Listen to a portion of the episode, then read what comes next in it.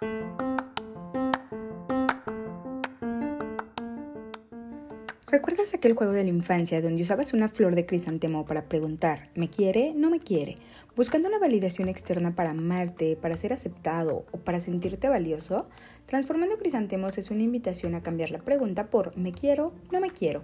y ser el personaje principal de tu vida, para transformarte desde adentro y darte todo aquello que nadie más puede darte, pues no depende ni dependerá jamás del exterior. Hola, bienvenido a Transformando Crisantemos. Somos María y Janet este es un espacio donde hablaremos abiertamente sobre todos esos temas incómodos que por miedo o prejuicio preferimos omitir. Te invitamos a crecer y expandirte junto con nosotras a través de experiencias y herramientas de autoconocimiento que te permitirán transformar tu vida y tu entorno de adentro hacia afuera. ¿Estás listo?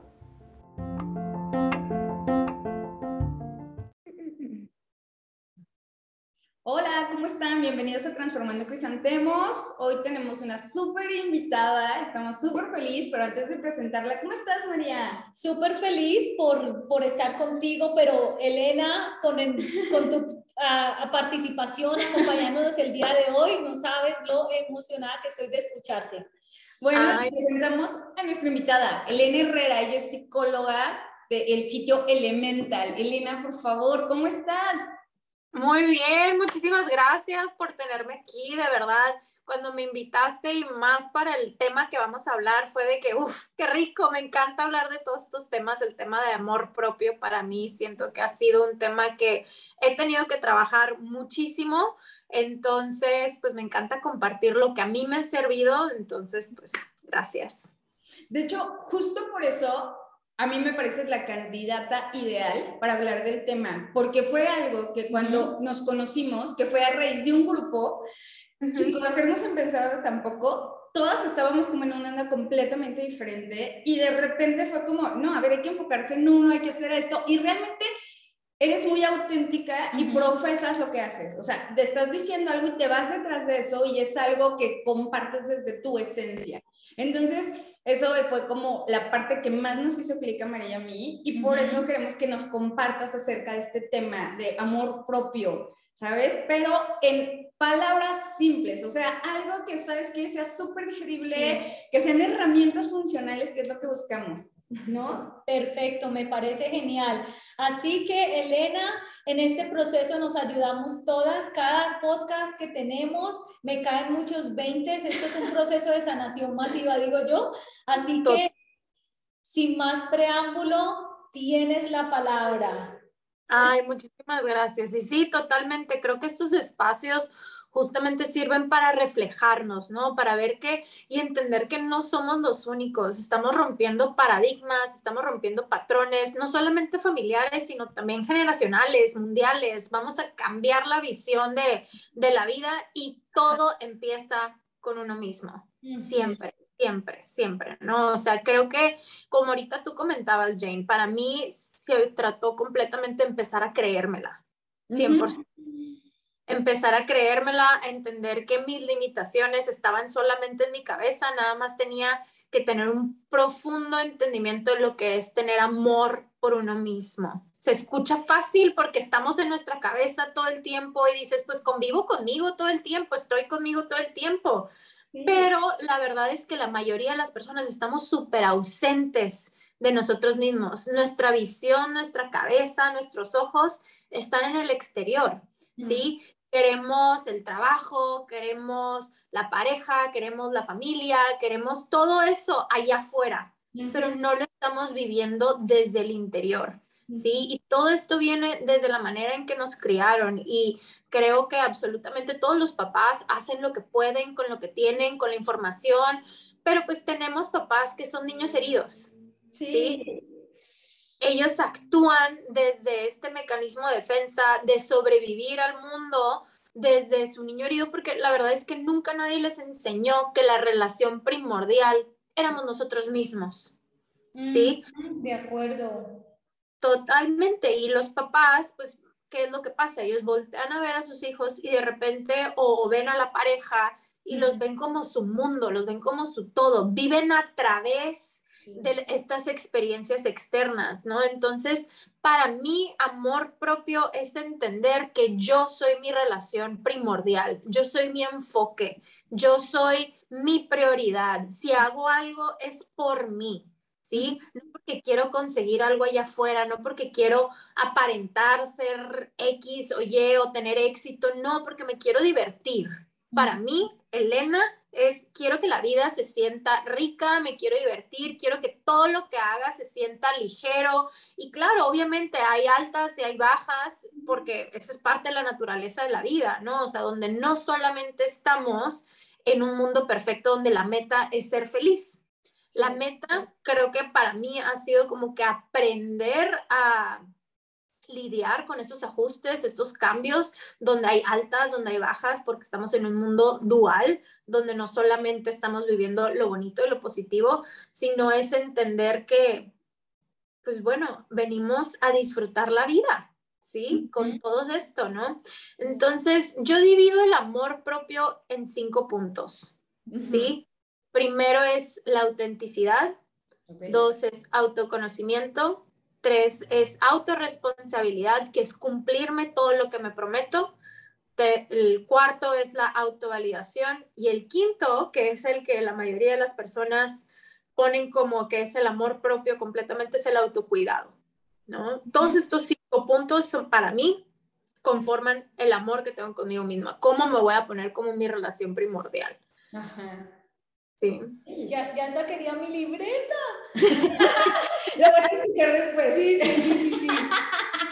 Oye, es que creo que también tienes un punto súper importante, tocaste un punto súper importante del el amor es la felicidad, estar feliz. Y realmente se nos olvida que la felicidad es una emoción como tanto las positivas como las negativas, que dura 10 segundos. No puedes estar feliz todo el tiempo. Y también amarte es aceptar esa felicidad que se va a ir y que puedes estar triste y que no pasa nada. De, desprenderte de esas emociones positivas también, ¿no? Exacto, hay siete emociones básicas en la vida.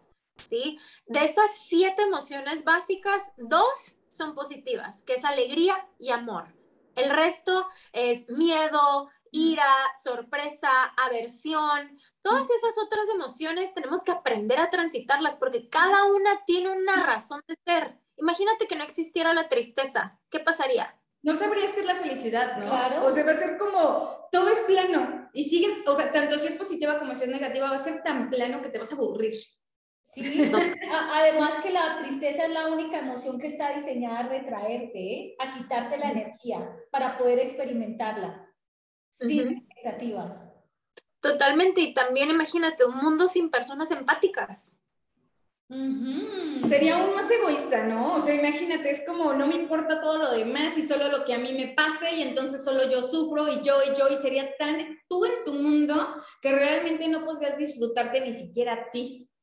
Oye, una pregunta, ¿y cómo nos damos cuenta cuál de estas cinco que mencionas, estos cinco puntos de amor propio, los tienes como integrados en tu vida? O sea, ¿cómo identificar cuáles te faltan? Sí. ¿Qué, ¿Qué sigue?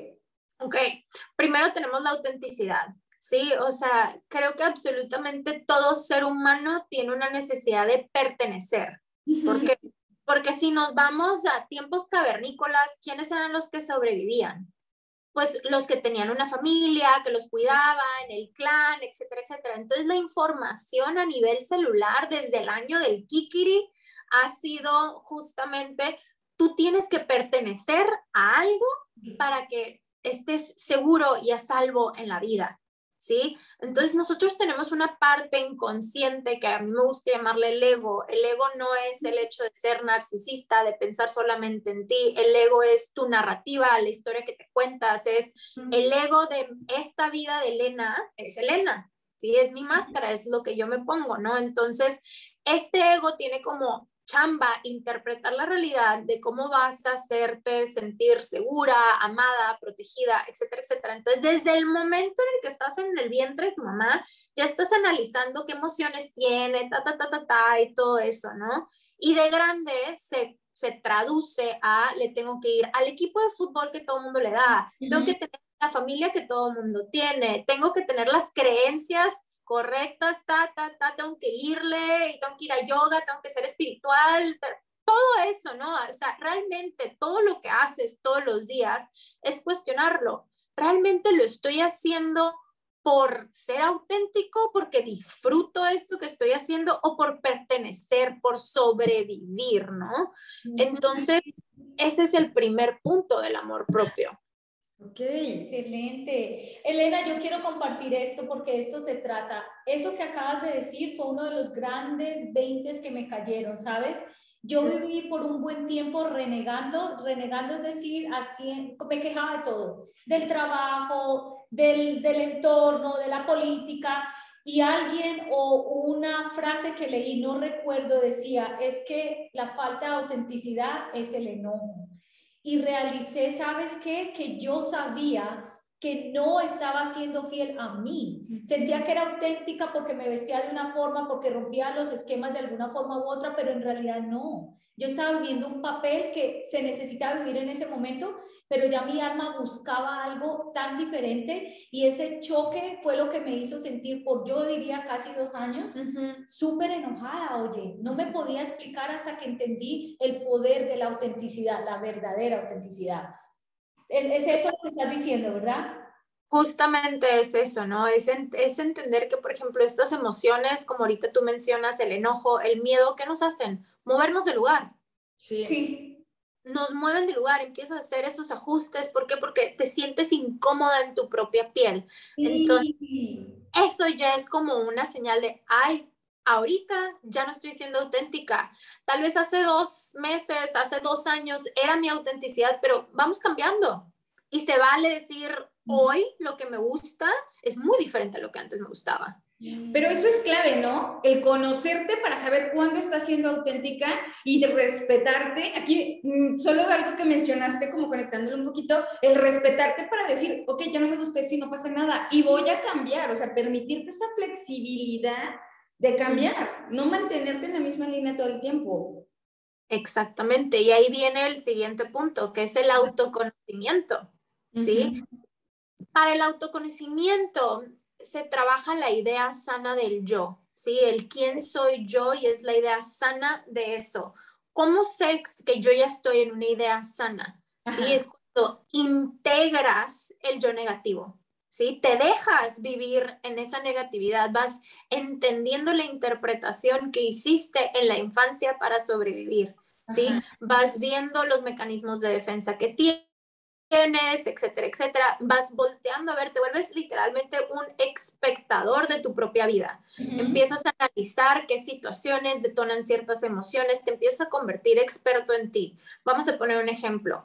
Este, ah, yo tengo una pareja y cada vez que mi pareja es, está descansando se pone a ver la tele, pero me genera un enojo y una frustración y me, me, causa conflicto. Veo al huevón sentado viendo la tele y me empieza a dar algo, ¿no? Entonces ya empiezo a joderlo, ¿no? Y esto y el otro, ta, ta, ta. ¿De dónde viene? ¿Tiene que ver con él o tiene que ver conmigo? Ah, tiene que ver contigo completamente, o sea, esta vez contigo. Es como tu plus, ¿no? O sea, es como, esto que mencionas del yo, es como jalar tu sombra, observa porque también vas a tener mierda, no solo es luz.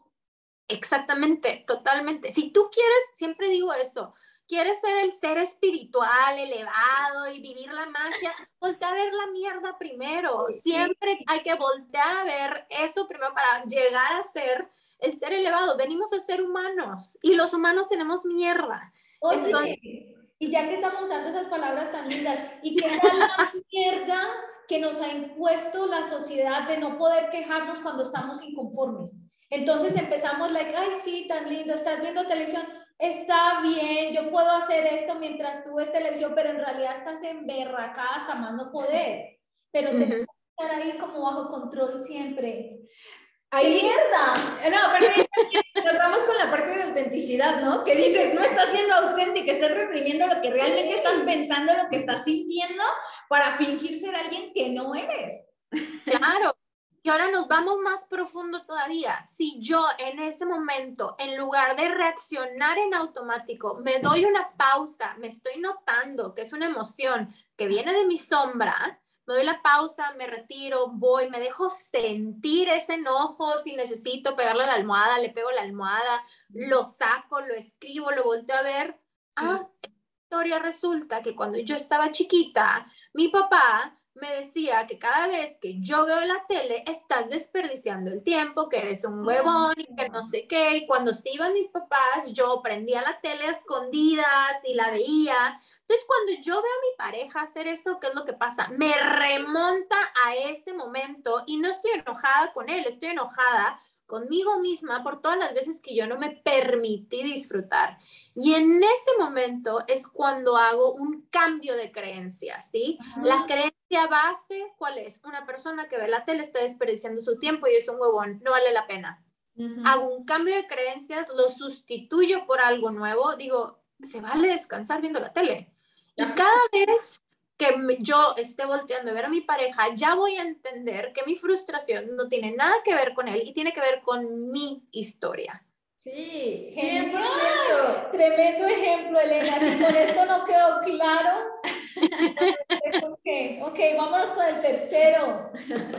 Súper bien, perfecto. Ahora es súper importante entender para poder hacer esta pausa, las personas tienen que hacer el ejercicio consciente de meditar todos los días. Mm. Sí, qué flojera, pero la realidad es que la pausa nos ayuda a desarrollar la capacidad de observar y reflexionar desde la verdad, sin influencia del pasado. Tenemos años desarrollando habilidades para distraernos. Sí. Entonces, más allá de, ay, me voy a relajar, no sé, ¿quieres empezar a realmente cambiar quién eres como a nivel interpretación, sí, cambiar esos ajustes, esas cosas que ya no te están dejando disfrutar tu vida, necesitas desarrollar la pausa. Sí. Aparte, muchas personas dicen, es que no sé meditar y va a ser muy difícil, pero existen tantos tipos de meditaciones que realmente solo tienes que practicar para que sepas cuál es la que se ajusta a, tus necesidades en ese momento. O sea, no la que se ajuste a una persona se va a ajustar a ti. A lo mejor la tuya no es vipassana, a lo mejor la tuya es una meditación con objeto, una meditación en movimiento y descansar también. Siento que mm, eh, malinterpretamos un poquito eso. El descanso es como, me voy a dormir, pero a veces estás tan estresado que dormir no te va a dar el descanso que requieres hasta que no logres calmar tu mente y observar, ser un observador de tu propia vida. Exactamente, o sea, y verlo a través de tu tercer ojo, ¿sí? Tenemos dos ojos para ver en el exterior y un ojo para ver en el interior, ¿sí?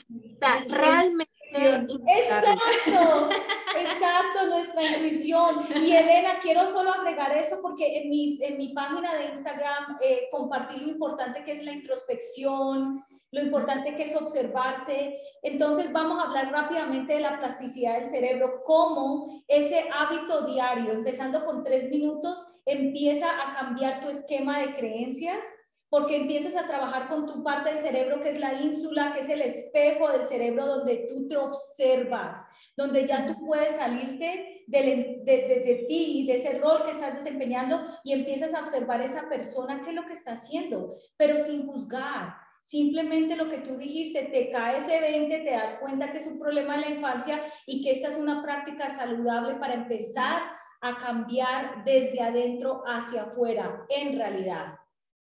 Exacto. Totalmente. Nos da esa energía justamente para hacer los cambios que necesitamos. Porque el sanar no es solamente hacerte consciente es tomar acciones concretas que cambian ese comportamiento, es estar involucrada todos los días en tu bienestar, todos los días. Aparte, corríjanme si estoy mal, pero sanar no es como, mira, ya, me, ya fui a terapia y me voy a sentar a meditar durante un año y ya sané. O sea, creo que si no tuvieras un trabajo de sanación profunda, ni siquiera estarías en esta encarnación y es un proceso que te va a durar toda la vida porque conforme vayas avanzando en tu nivel de conciencia, en tu proceso de conciencia, van a ir saliendo cada vez más cosas y más cosas y más cosas, pero cada vez va a ser más ligero ir liberando esas cosas, ¿no? Cambiando esas creencias. Es como ir a la escuela, para mí. Literal, es como para ir a la escuela. O sea, nosotros venimos a la tierra porque justamente tenemos que aprender una lección. Si yo no hago mi chamba, ¿qué es lo que pasa? ¿Qué es lo que pasaba en la escuela cuando no hacías tu tarea? Repites, va de nuevo corazón. Pruebas, exactamente. ¿Y qué pasaba cuando cumplías todas tus tareas, sacabas nueves y dieces? Te exentaban. Te relajas, ¿no? Como que dices, bueno, yo ya tengo que preocuparme, déjame, me voy a jugar, me voy a divertir. O sea, qué, qué cagada analogía, ¿no? Sí. A ver, déjame, voy a divertir. Y más que tener derecho de hacerlo, realmente ya no existe una presión, ya no existe esta pesadez de estar cargando una piedra contigo, que es como qué cansado y desgastante y que te drena. Ujú. Totalmente. Y ve, este, Jane y yo tomamos clases de astrología Sí, juntas. ah, sí, estudiamos juntos astrología. Como dicen ustedes, qué padre. Padrísimo. Y pues bueno, para mí la astrología, lo que ha detonado en especial, por ejemplo, los planetas, que los que son los transpersonales, son momentos que detonan Mm. justo una lección de vida, ¿no? Entonces, cuando hay un movimiento en el espacio, cuando está un planeta y toca un lugar en tu carta y llega una lección, si tú no hiciste tu chamba, la lección viene pasada, pesada. Pero cuando sí hiciste tu chamba, sí hiciste tu tarea, es como el maestro que te exenta. Ahí te va el regalito. No tienes que perrearla, no tienes que sufrirla, porque ya hiciste la chamba, ya llegó la hora de la prueba y ya estaba pasada, ya sabes qué hacer.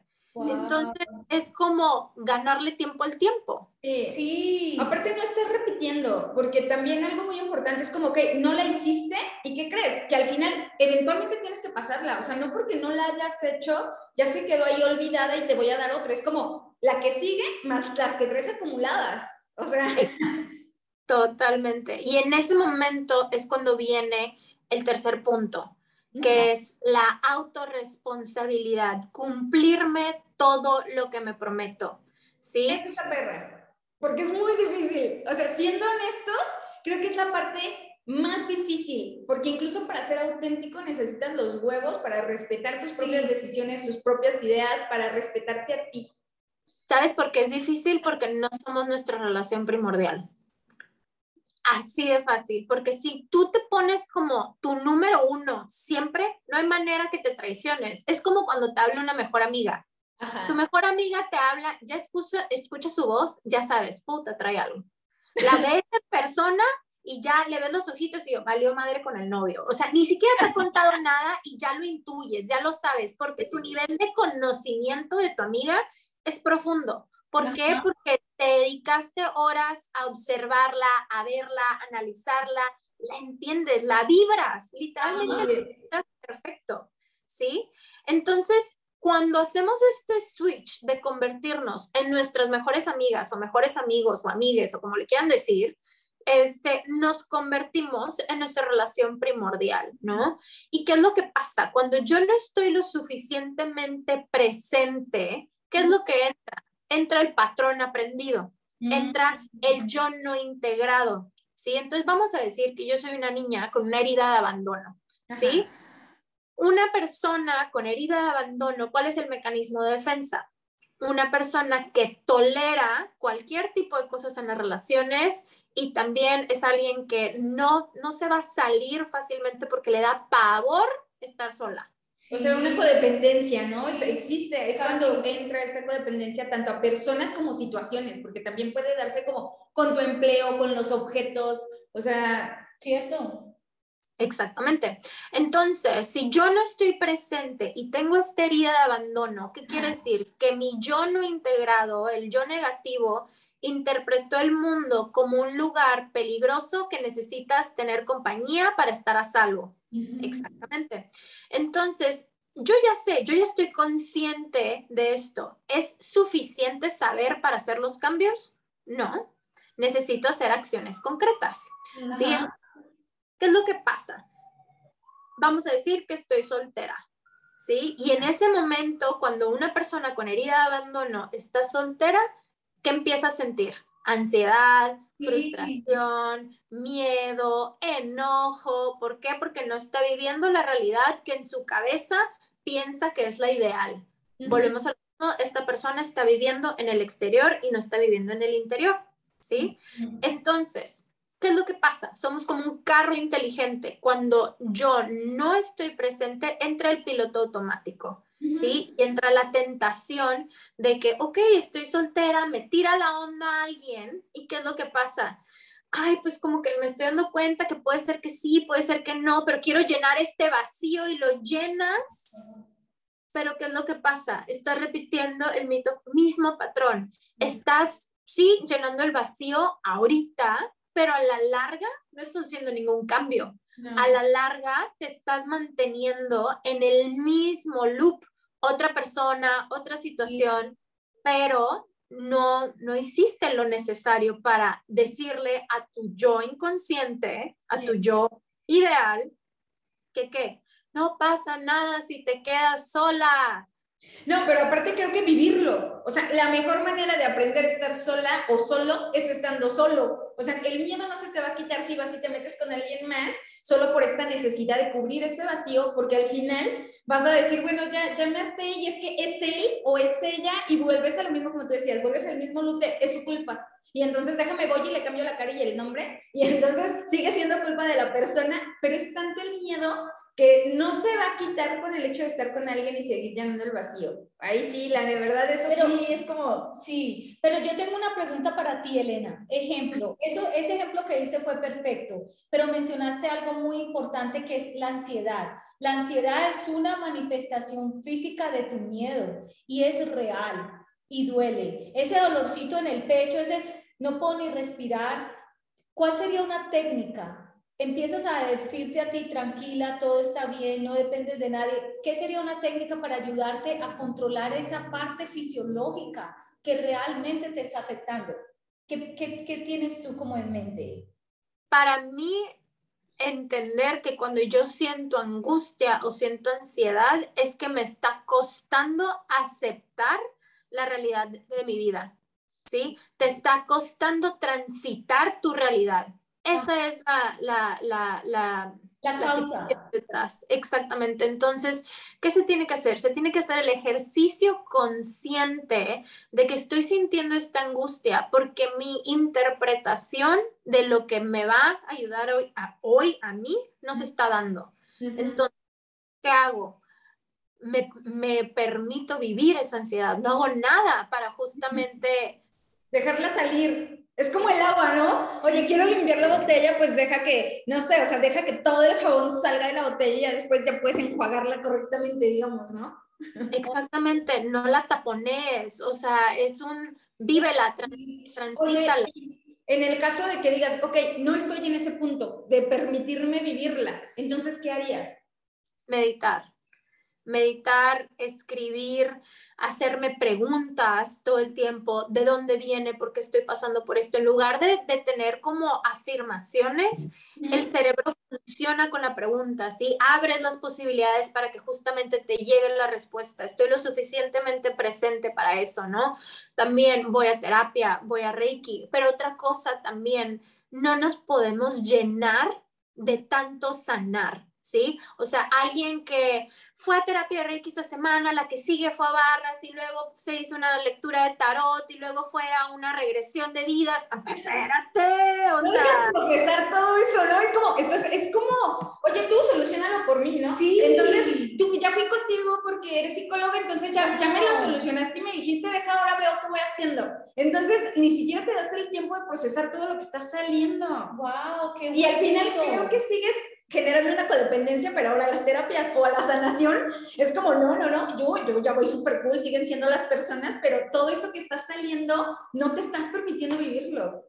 Totalmente. Cuando a mí llega una persona y quiere tener dos veces a la semana barras, digo, a ver, no, o sea, procésalo, vívelo, no vas a poder cambiar absolutamente nada si sigues taponeando, llenándote de sanación y de lecturas y de esto y el otro, y ya terminaste de leer un libro y te vas al que sigue y empiezas, o sea, porque todas hemos estado ahí, o sea, me incluyo. Todas, todas, Elena. Si te pregunto es porque aquí nos sanamos todas o nos sanamos todas.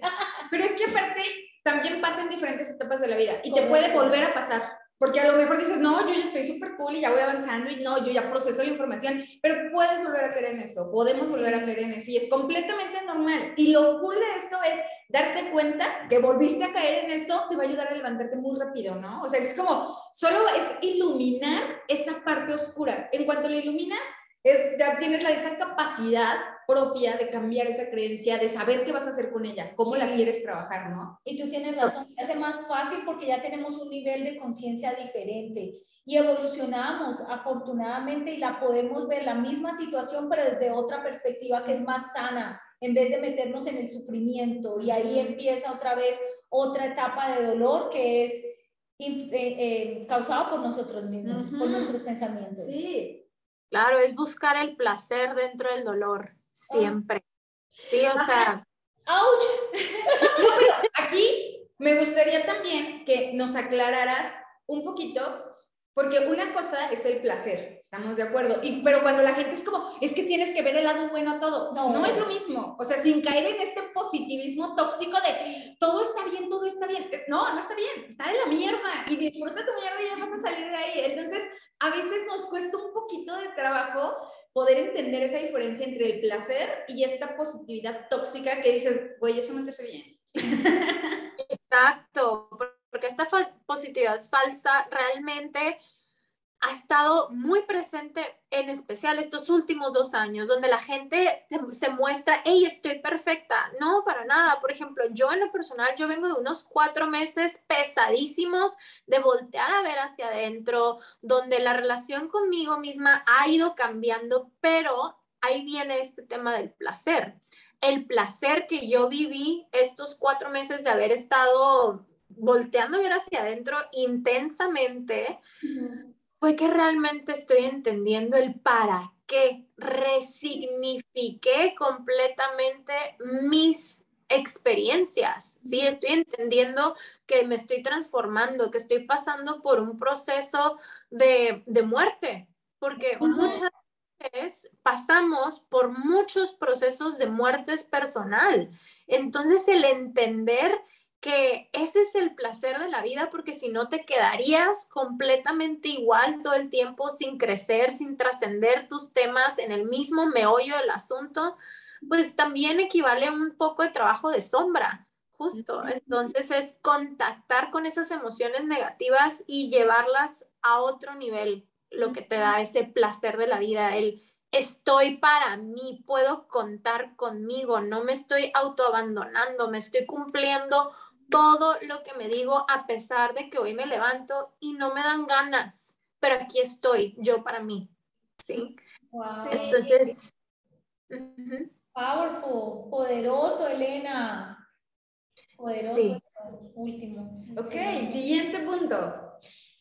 El siguiente punto, bueno, sí, seguimos dentro del mismo punto que es el de cumplirte todo lo que, lo que te cumplas. Esto es muy importante, el no autoabandonarte.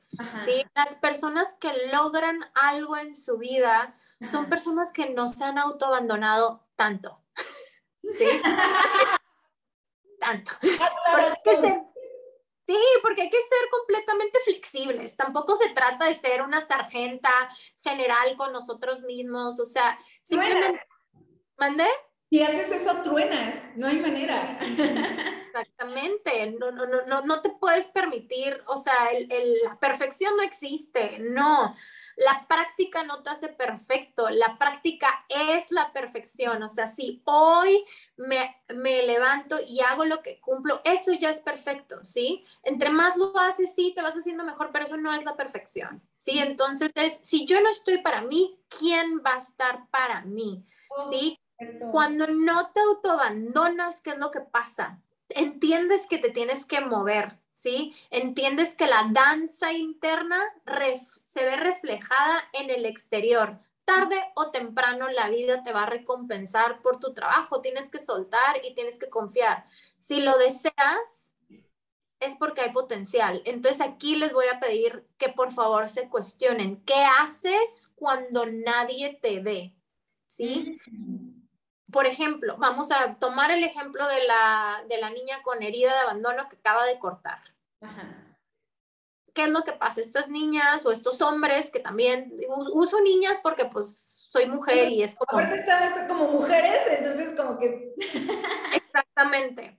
Entonces, bueno, esta persona acaba de cortar y con las amigas y con todo el mundo aparenta, hey, estoy con madre súper bien, haciendo todo lo que tengo que hacer todos los días, me estoy levantando, me estoy cocinando rico, estoy yendo a hacer ejercicio, estoy meditando, estoy yendo a terapia, estoy cumpliendo con todo.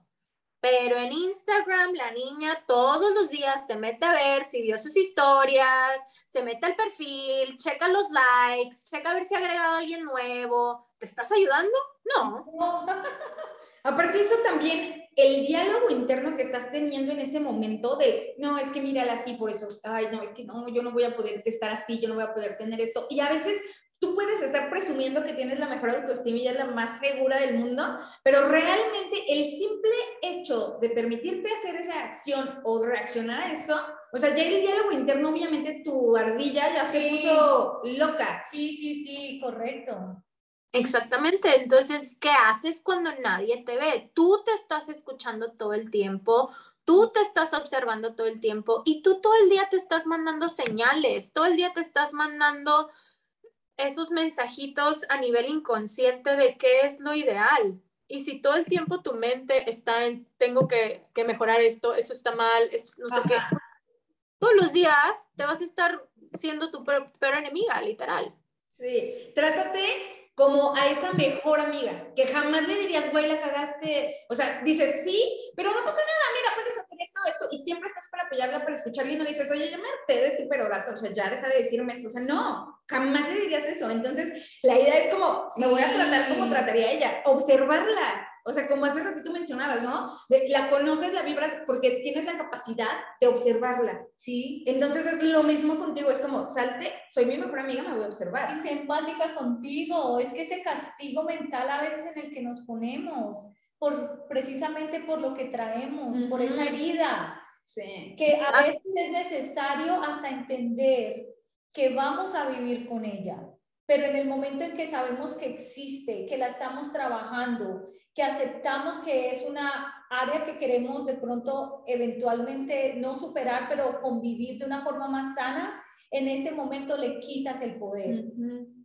Totalmente. Y aparte, hay que recordar que nuestros cuerpos, tengo un cuerpo físico, un cuerpo mental, un cuerpo emocional, un cuerpo de energía este, sexual, que es la energía de la creatividad, y también tenemos el éter. El éter para mí es el aura, ¿sí?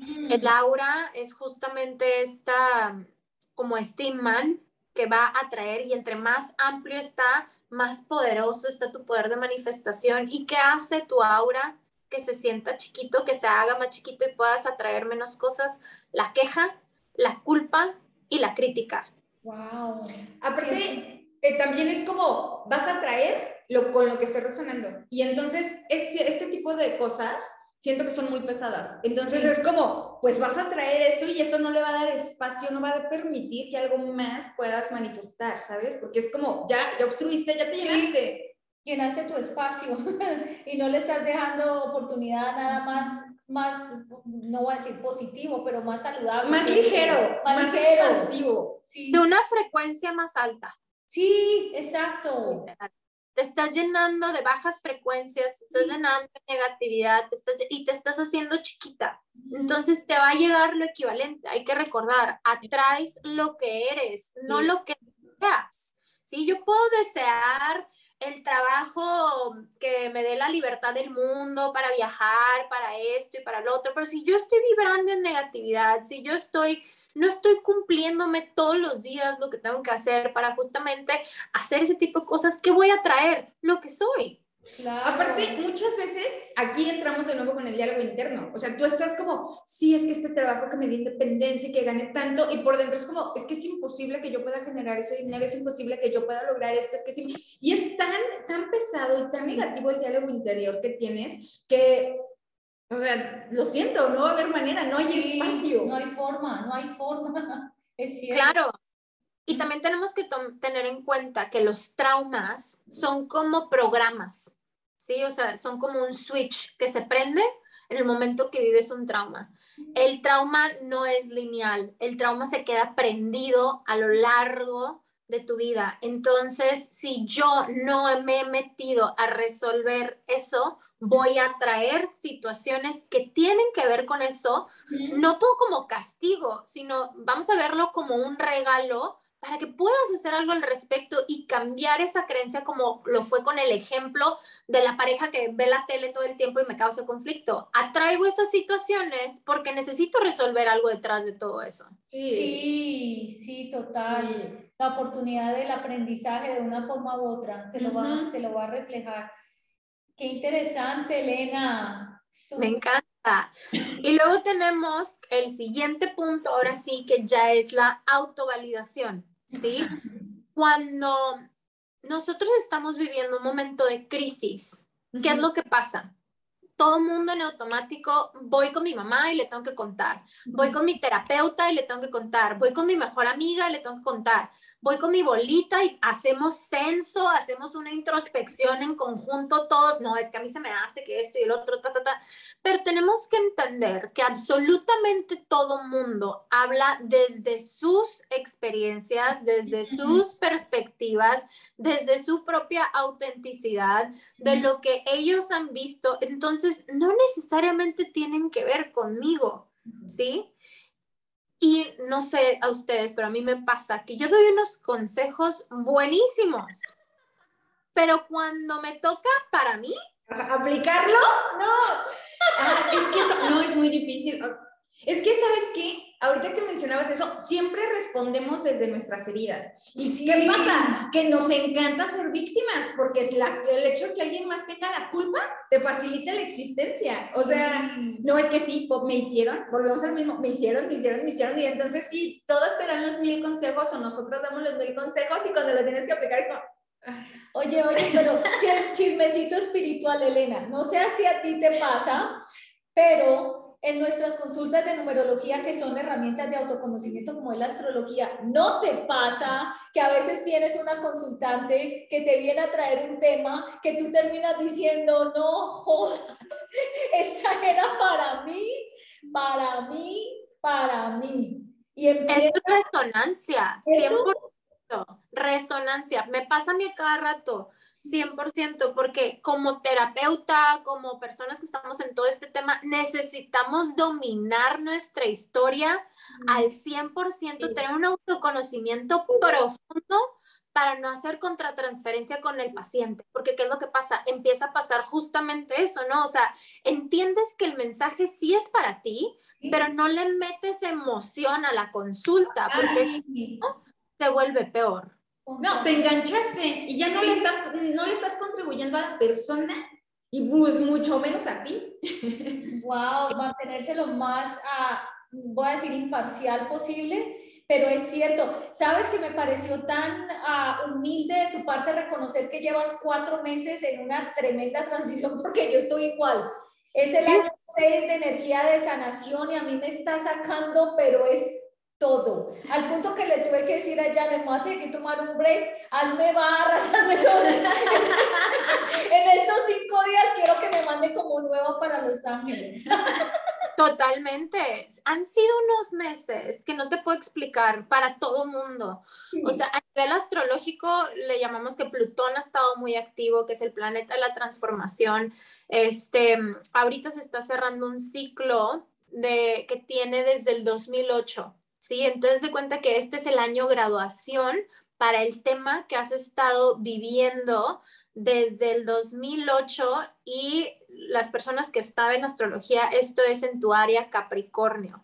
Por ejemplo, mi área Capricornio es mi casa 8, que es la del inconsciente, es la del karma, es lo que vengo a trabajar en esta vida que no necesariamente lo veo que tiene que ser a través de terapia, entonces, claro que me ha estado removiendo la vida con estas últimas lecciones para ver si aprendí lo que empecé en el 2008. Entonces, ahorita que estamos en este tema, hagan esa introspección de qué, es, qué pasó fuerte en mi vida en el 2008. Qué arrastro. Qué arrastro. Wow. Yo tengo Capricornio en la casa 2, que es la casa de los valores. Entonces, de todo lo que le das valor. Entonces, como que ese match sí fue algo que el último año, o sea, desde 2020, desde inicios de pandemia, me movió, o sea, me sacudió hasta que ya me fue tirada. Totalmente. Y de eso se trata, ¿no? O sea, la vida no puede crear algo hasta que se desmantela todo eso que no fue creado. Entonces, eso es lo que estamos viviendo ahorita. ¿No? Y aquí viene súper marcado este tema de la autovalidación, porque qué cansado y qué pesado estar buscando ese consejo, esa, esa palabra de aliento, esa motivación allá afuera.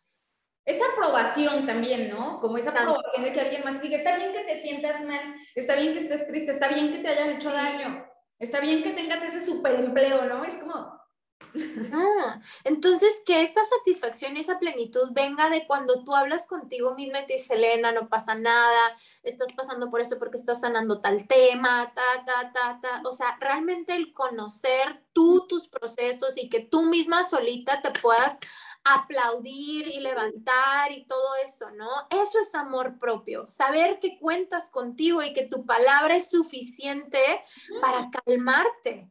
Sí. Oye, qué lindo, porque al final del día tú eres la que lo está viviendo. Entonces, ¿cómo no te vas a premiar cuando logras hacer este trabajo? Pero también cuando haces algo bien, ¿sabes? O sea, que dices, oye, qué chingón que logré esto. Oye, qué padre. O sea, ver que tu recorrido, a dónde te ha llevado, ¿no? O sea, cómo ha sido eso y eh, el hecho de poder observar, valorar todo lo que has logrado, todo lo que has avanzado, todas tus caídas. Es como, felicidades, va bien, ¿no?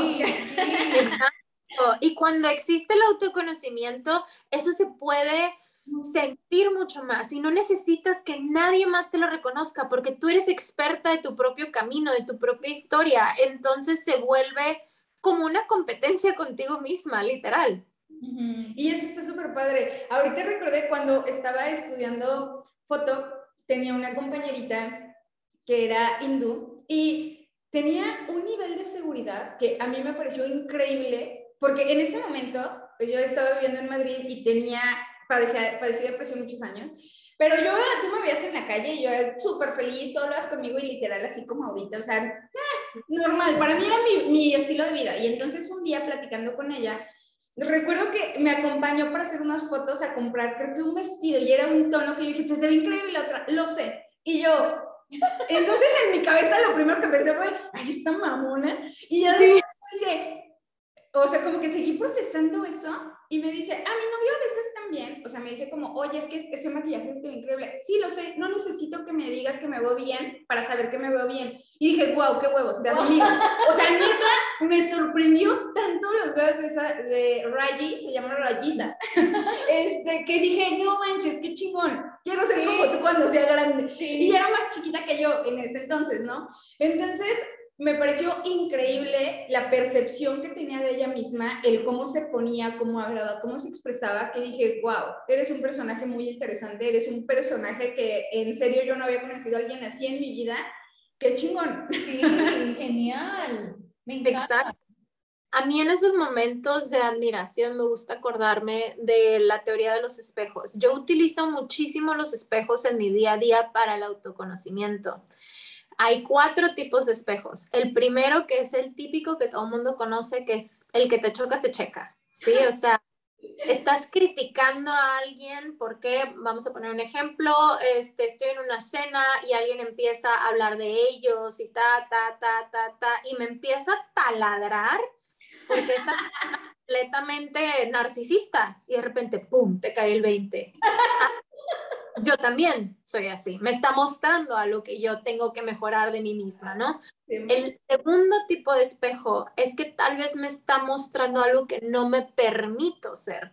Cuando realmente me pongo a cuestionar que esta persona solamente habla de ellos y yo solamente pienso en otras personas, me está mostrando que efectivamente tengo que ser un poquito más narcisista, tengo que pensar tantito más en mí. Entonces ese es el segundo tipo de espejo, ¿no?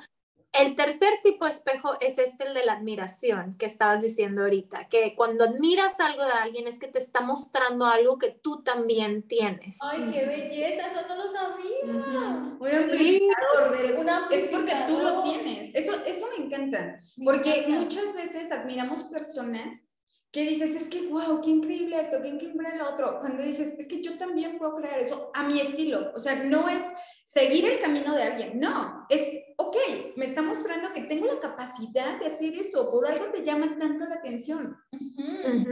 Hermoso eso. ¿Y el cuarto? la crítica, ¿sí? Tú criticas algo que tú deseas, ¿sí? Vamos un ejemplo. Yo estoy en Instagram viendo y de repente veo una morra que sube fotos casi creo que bichi, pues, y te quedas, ¿qué onda? Le hago print screen, se la mando a mis amigas de qué pedo, qué le pase, que no sé qué. en realidad no estoy envidiando el hecho que sube fotos casi bichis. ¿Qué es lo que estoy envidiando? La seguridad de esa morra, lo auténtica que se muestra y no le importa. Entonces me está mostrando algo que justamente yo no me estoy permitiendo tener. ¿Sí? le estás criticando, pero tú no tienes los huevos ni siquiera de verte al espejo. Sí. Y también la cuando a ti te critican algo y te duele, es que hay un tema que resolver. Tienes ese juicio, ¿no? Existe ese juicio respecto a ti, que tú ya estás obviamente ahí duro y dale. Había, hace un par de años, me rapé así completa, ¿no? Y entonces yo recuerdo que yo llegué a la oficina e iba entrando y lo primero fue observar cuántas personas me miraban porque yo iba súper insegura, pero me rapé porque yo tenía ganas de hacerlo, o sea, simplemente de repente es como me dan ganas de hacer algo y lo hago, sin embargo, tengo el miedo, o sea, yo soy de, tengo miedo, lo voy a hacer, y entonces llego y yo, no, es que me van a juzgar, y es que lo que me digan no se me va a olvidar nunca, me sentí como niña chiquita en primer día de escuela, de lo que me digan, ya me vieron, no manches, y me debo de ver al carajo, pero me, era tanto el juicio que yo tenía respecto a cómo me veía, que durante el tiempo, que el cabello me creció muy rápido, a los dos meses ya me pude hacer como algún corte y peinarme y demás, pero esos dos meses yo no me veía al espejo. Haz de cuenta, yo siempre he sido como muy natural, entonces solo agarraba, me ponía mi protector solar, me iba a la oficina, yo no me veía al espejo, no pude. Meses después fue cuando noté el, oye, ni siquiera tengo fotos de cuando me rapé, porque según yo lo quería tanto que no tuve los huevos de verme al espejo durante ese periodo, porque era tanta mi inseguridad hacia mí misma, el cómo me veía, el cómo yo me juzgaba del, pareces niño, no mames, te la mamaste con tu, con tu cabello, y así, que dije, no puedo creerlo. Y ese es el momento que todo eso te habla de ti, te dice, ok, en lugar de latigarte, decir, ok, no tengo ninguna foto, pues voy a trabajar en mi imagen personal, o sea, en mi, mi autoestima. Y también, también, por ejemplo, cuando llega alguien y, por ejemplo, que me diga mi mamá, como que medio que subiste de peso. Si yo no tuviera un tema con mi peso, ¿qué pasaría? Me valdría queso. Ah, sí, puede ser que sí, ni me haya dado cuenta pero si me duele y me dan ganas de defenderme, es que hay un tema que hay que trabajar. Ah, 100%. Oye, súper eso último. Yo voy a tener que escuchar este podcast con la libreta. No, en serio, Elena. Por eso, mira, al final del podcast nos dice tanta información. Nos gustaría que nos compartas ya sea un libro que a ti te haya servido, un documental, un podcast, algo que nos pueda ayudar a expandir más este tema y obviamente vamos a compartir tus redes sociales y tu información porque hay gente, estoy casi segura que te va a querer contactar. Así que tienes, ¿qué tienes para compartirnos acerca de eso? Por último, quiero mencionar que amor propio no es autocuidado. Eso es lo último que quiero mencionar, que el, que el amor propio no es arreglarte las uñas, irte a peinar, comer bien, hacer ejercicio. Eso es parte, ese es el último punto de amor propio nada más. Y para seguir trabajando este tema, creo que cualquier libro que te recomienden, léelo. ¿Por qué? Porque todos los libros que nos recomiendan me lo recomiendan por algo. Hay algo de mí que necesito leer de ese libro. Entonces, para mí es eso. Si me recomiendan, no sé, este Big Magic, lo voy a ir a leer. ¿Por qué? Porque me está hablando de una situación actual en mi vida que lo tengo que leer. Entonces, cualquier libro, aunque no tenga nada que ver con espiritualidad, que no tenga que ver con, con novelas, las novelas también tienen que ver con algo que, que, que tú estás viviendo. Entonces, ábrete a interpretar por qué te lo están recomendando, por qué está llegando ese libro a ti. Eso, ¿no? Porque está llegando, porque a veces igual ni te lo recomiendan, solo es como algo, un flyer, cualquier cosa, publicidad, y de repente es como, ah, mira, me llama la atención por los colorcitos, es por algo. Entonces, sí, eso es 100%. Aparte, no hay libros buenos ni malos, da igual lo que leas, todo va a depender de tu interpretación. Es como un curso de milagros, que es un, sistema holográfico que sin importar cuándo lo leas, lo puedes leer hoy, puedes empezar a hacer el curso hoy, lo puedes hacer en 10 años y el mismo texto lo vas a entender completo, o sea, tu contexto va a ser completamente diferente. Absolutamente. Eh, de hecho, yo comparto eso, ¿sabes? Yo digo que los libros son mensajeros. Pero ahora que lo mencionas, es el tiempo como que voy a ir a mirar las notas que tomo. cuál, cuál fue el último que me recomendaron? A ver, porque no le había puesto realmente atención a eso y es verdad, porque me, me, recomiendan libros que yo digo, bueno, este tópico ahorita como que no es lo que me interesa, pero estoy de pronto no permitiéndome entender algo que quizá necesito entender en ese momento. Exactamente, es la resistencia misma de voltear a ver algo. Oye, pero también el hecho de que te sientes con un libro o un documental que sabes que va a crear más para ti, creo que también es un modo de tomar tiempo contigo, de ponerte a trabajar en ti. Sí, da igual que sea, es como, estás tomando cinco minutos para ti, qué chingón.